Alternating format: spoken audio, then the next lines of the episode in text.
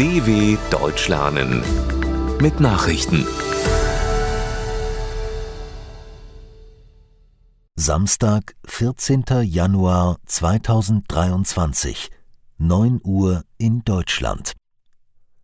Zelensky sieht Soledar noch nicht gefallen.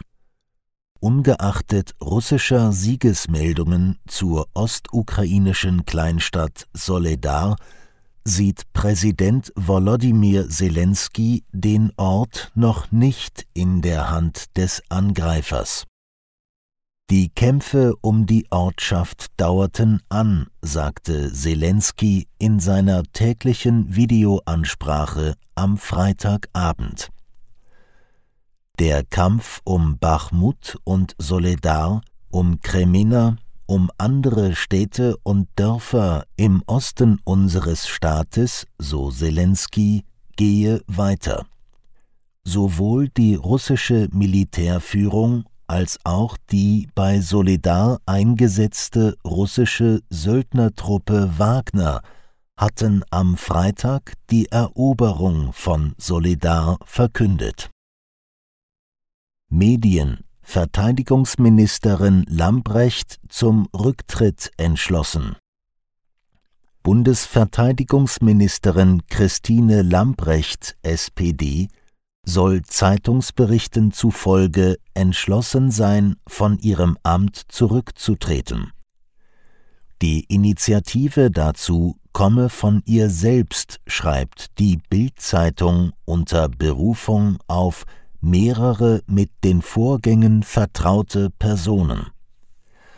Das genaue Datum ihres Rückzugs stehe allerdings noch nicht fest. Die Süddeutsche Zeitung SZ berichtet, die SPD-Politikerin werde ihr Ministeramt in der kommenden Woche niederlegen. Das Verteidigungsministerium sprach von Gerüchten, die wir nicht kommentieren.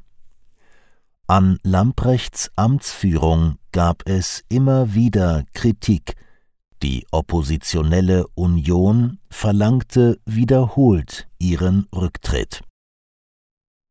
Perus Präsidentin entschuldigt sich für die Toten. Die peruanische Präsidentin Dina Boluarte hat sich bei der Bevölkerung für die vielen Opfer entschuldigt, die in den vergangenen Wochen bei Protesten im ganzen Land zu beklagen waren. Ich verstehe und teile Ihre Empörung. Der Staat hat eine große Schuld gegenüber dem Land, sagte Boluarte in einer Ansprache an die Nation. Rücktrittsforderungen lehnte sie jedoch ab. Stattdessen forderte sie den Kongress auf, die Wahlen vorzuziehen. Die wochenlangen Proteste gegen die Absetzung und Inhaftierung des umstrittenen Präsidenten Pedro Castillo haben seit Anfang Dezember mindestens 42 Tote gefordert. Brasiliens oberstes Gericht billigt Ermittlungen gegen Bolsonaro.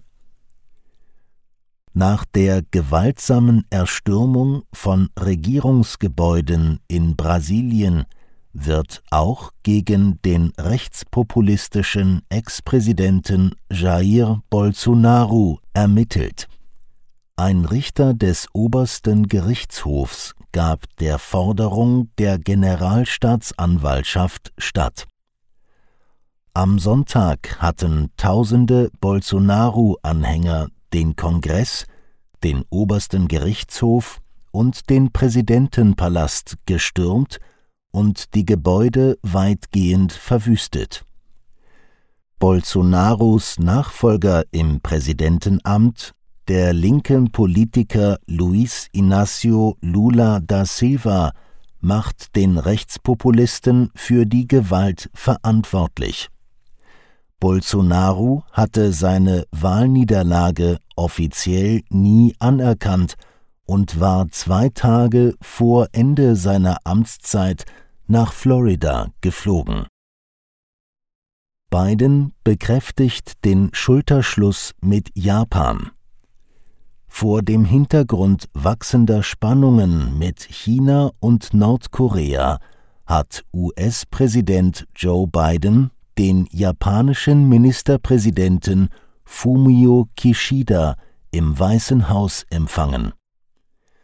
Biden betonte, die USA stünden voll und ganz hinter der Allianz mit Japan und vor allem auch der Verteidigung des ostasiatischen Landes.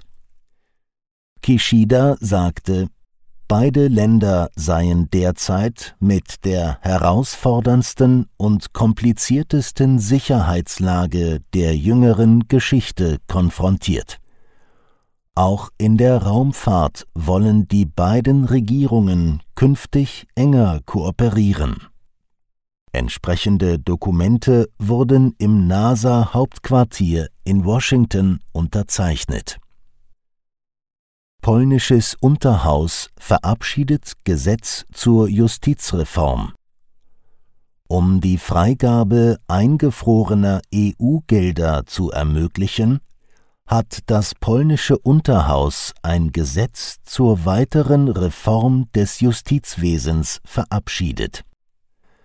Mit dem Gesetzentwurf der nationalkonservativen Regierungspartei Recht und Gerechtigkeit PiS soll das von der EU-Kommission heftig kritisierte Disziplinarsystem für Richter geändert werden. Wegen der Eingriffe der PiS-Regierung in die Unabhängigkeit der Gerichte in Polen blockiert Brüssel die Auszahlung von 35 Milliarden Euro aus dem Corona-Wiederaufbaufonds an das Land. Das Gesetz muss noch von der zweiten Parlamentskammer, dem Senat, verabschiedet und von Präsident Andrzej Duda unterzeichnet werden, bevor es in Kraft treten kann. Soweit die Meldungen vom 14.01.2023. dw.com/langsame Nachrichten